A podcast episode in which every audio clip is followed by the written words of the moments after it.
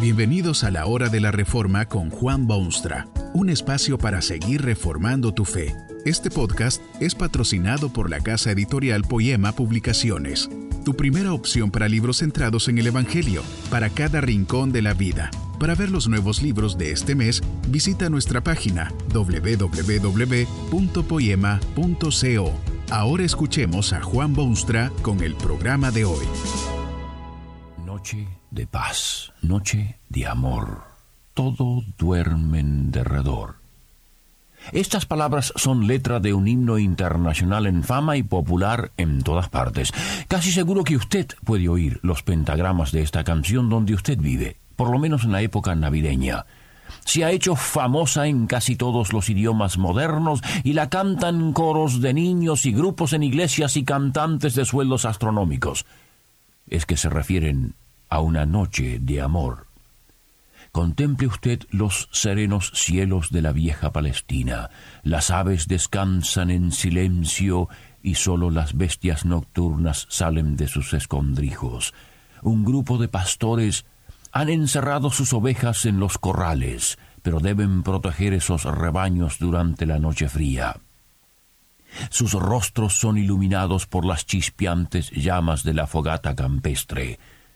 Quizá hasta hablaban de las esperanzas de su nación en esos momentos bajo la bota opresora de los soldados de Roma. Son humildes pastores. Unos ángeles interrumpen los sonidos de la noche y hacen de aquella una noche de amor. Todo duerme en derredor ciertamente, pero en esos campos de Belén se está dando al mundo la más tangible y poderosa evidencia del amor de Dios. Sí, era noche de paz, pero era también noche revolucionaria, noche que cambiaría los destinos humanos, noche que transformaría el mundo, una noche de amor.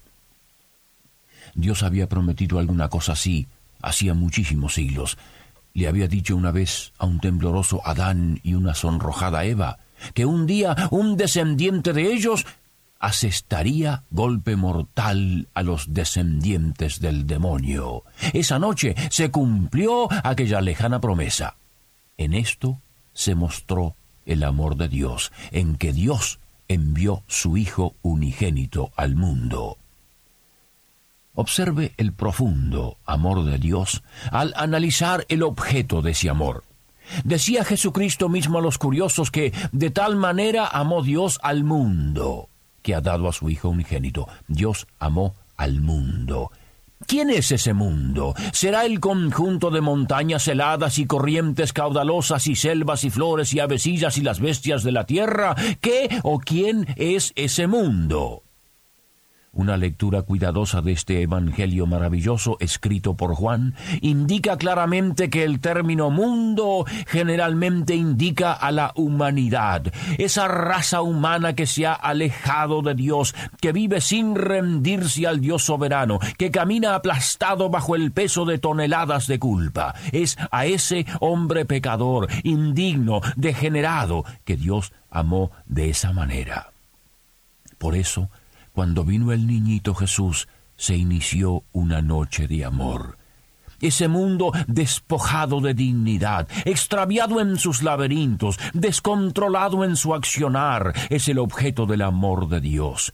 Usted sabe, que no es difícil amar un objeto que valga la pena. No es difícil que un joven gallardo se enamore de una mujer de belleza. No es difícil para una madre amar a ese bebé tan bonito que es además carne de su carne y sangre de su sangre. Pero Dios de tal manera amó al asustado y sucio y desmoralizado y gastado ser humano que ese amor lo movió para que enviara a su Hijo amor más grande sería difícil hallarlo en este mundo. Pero la medida de ese amor de Dios se manifiesta también en el sacrificio que hizo Dios para mostrarnos su amor. En esto se mostró el amor de Dios, en que Dios envió a su Hijo unigénito al mundo. No cabe duda que el amor de Dios por su Hijo debe ser tan profundo que no sería posible describirlo. Usted sabe que uno de los amores más tiernos que hay en este mundo es el amor de los padres por sus hijos.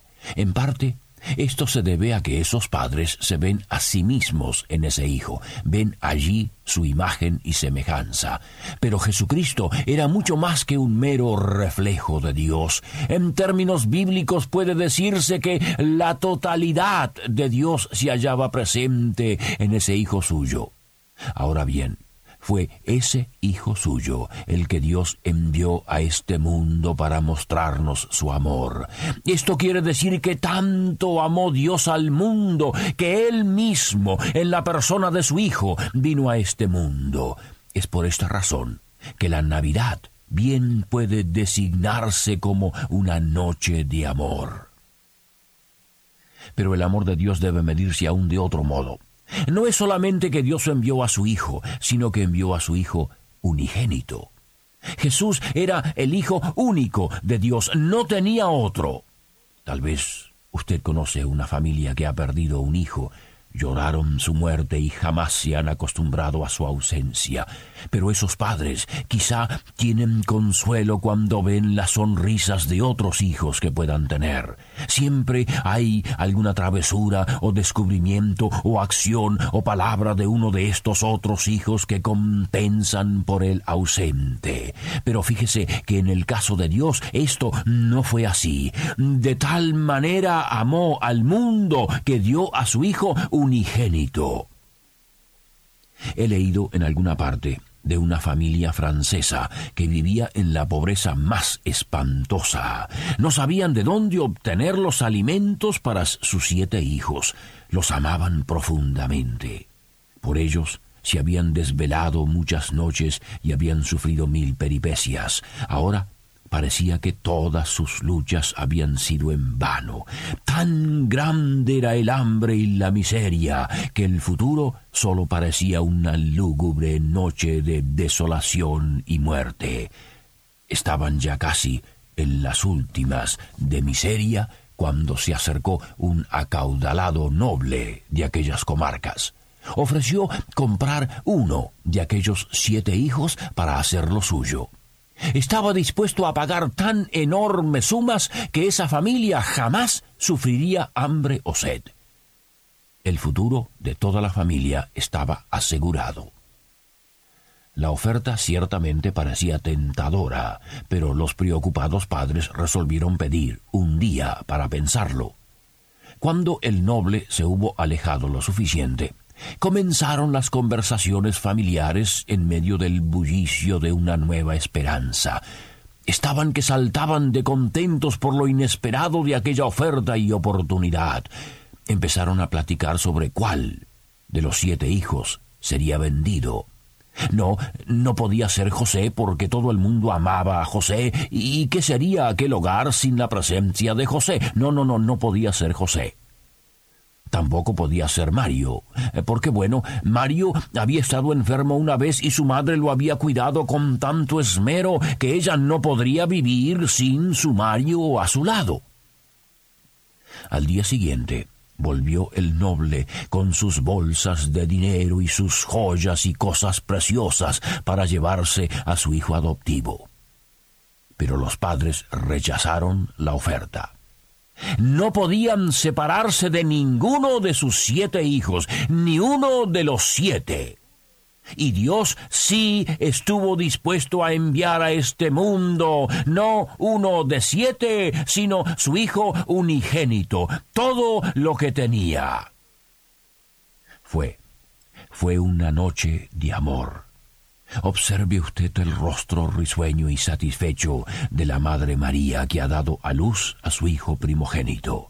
Observe la cara feliz del desposado José, que no entiende lo que está pasando. Observe a aquellos pastores humildes. Dejan sus ganados allá en la campiña y ellos corren, corren, corren hacia la ciudad para ver eso que ha acontecido. Y cuando lo ven, glorifican y alaban a Dios. Todos los sectores de la humanidad se ven conmovidos y agraciados y felices y alaban, desde los sapientísimos magos de Oriente hasta los humildes pastores de Belén. Tan grande es el amor de Dios que la entera humanidad se siente conmovida. Pero hay otro detalle que demuestra ese grande amor de Dios. Sí, sí, sí, sí apareció a esos pastores un ángel que les trajo buenas nuevas de gran gozo. Eso fue una noticia sensacional. Pero leemos que repentinamente apareció con el ángel una multitud de las huestes celestiales. Los poetas cantores del mismo cielo abandonan sus recintos para venirse a este mundo contaminado y expresar su asombro ante el amor de Dios. Estos ángeles son ministros de Dios, siervos de las cortes celestiales. Se regocijan cuando Dios siente gozo y se ponen tristes cuando Dios tiene que castigar a los hombres. Pero esa noche navideña, todos ellos, en huestes celestiales, abandonan su residencia eterna para llenar los valles y montañas de Belén con ese cántico de amor. En esto se mostró el amor de Dios para con nosotros, en que Dios envió a su Hijo unigénito al mundo. Pero el amor de Dios es aún de mayor alcance que todo esto. No es solamente que es infinito y sin medida y que hasta los ángeles se conmueven por ello, es además un amor que tiene firmes y claros propósitos y objetivos específicos. No fue mero despliegue de amor divino ante los protagonistas del odio humano. No fue tan solo para satisfacer sus propias necesidades e idiosincrasias. Nada de eso. El amor de Dios tiene un propósito bien claro. Lo menciona el apóstol Juan, que fue designado justamente el apóstol del amor. En esto se mostró el amor de Dios para con nosotros, en que Dios envió a su Hijo unigénito al mundo para que vivamos por Él. Tan grande es el amor de Dios que envió a su Hijo, su único, para que usted y yo pudiésemos ser salvados de la ira que vendrá, libres de todo pecado, redimidos. Noche de paz, efectivamente, noche de amor noche en la que se pone en escena ante el mundo el grandioso drama del amor de Dios. Tal vez usted necesita del miedo para ir a buscar refugio en Dios y en su Hijo cuánto mejor resulta acudir a ese Dios porque lo ama. Si usted le ama ahora, no le tendrá miedo después. Será también para usted una noche de amor. Que este mensaje nos ayude en el proceso de reforma continua según la palabra de Dios. Si quieres profundizar en la exposición bíblica, puedes buscar más recursos en www.poema.co. Allí encontrarás libros que te ayuden a entender la palabra de Dios y aplicarla a tu vida.